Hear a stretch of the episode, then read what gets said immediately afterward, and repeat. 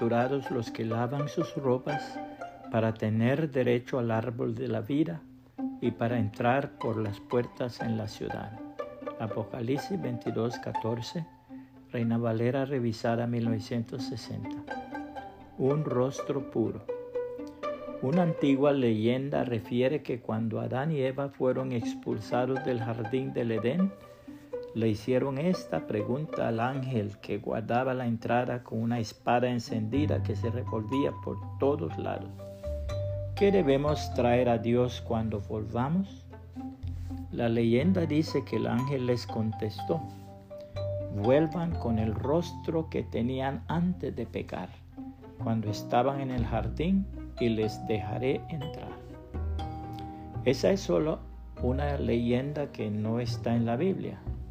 Pero lo que sí enseña la Biblia es que Dios, que es espíritu, se manifestó en carne para salvar, justificar, libertar, redimir, reconciliar y amistarnos nuevamente con Él.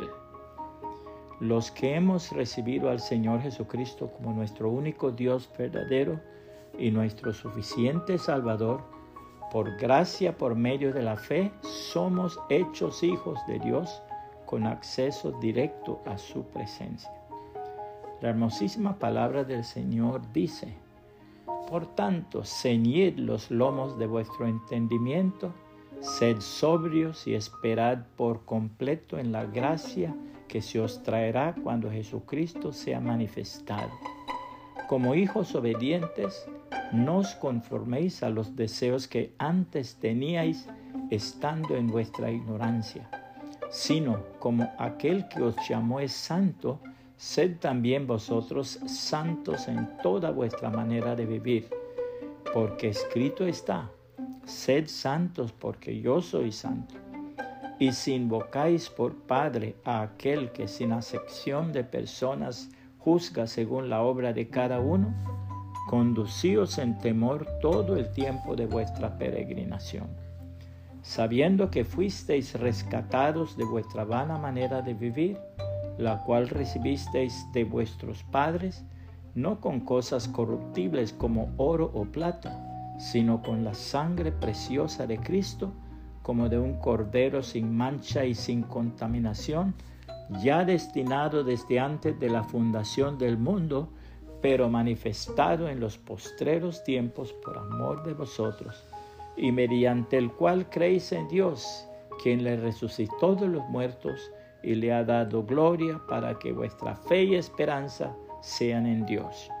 Habiendo purificado vuestras almas por la obediencia a la verdad, mediante el Espíritu, para el amor fraternal no fingido, amaos los unos a los otros entrañablemente de corazón puro, siendo renacidos no de simiente corruptible, sino de incorruptible por la palabra de Dios que vive y permanece para siempre.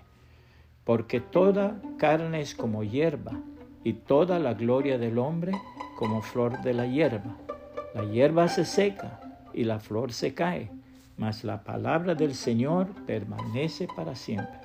Y esta es la palabra que por el Evangelio os ha sido anunciada. Primera de Pedro 1, 13 al 25, Reina Valera revisada 1960. Puede compartir esta reflexión y que el Señor Jesucristo le bendiga y le guarde.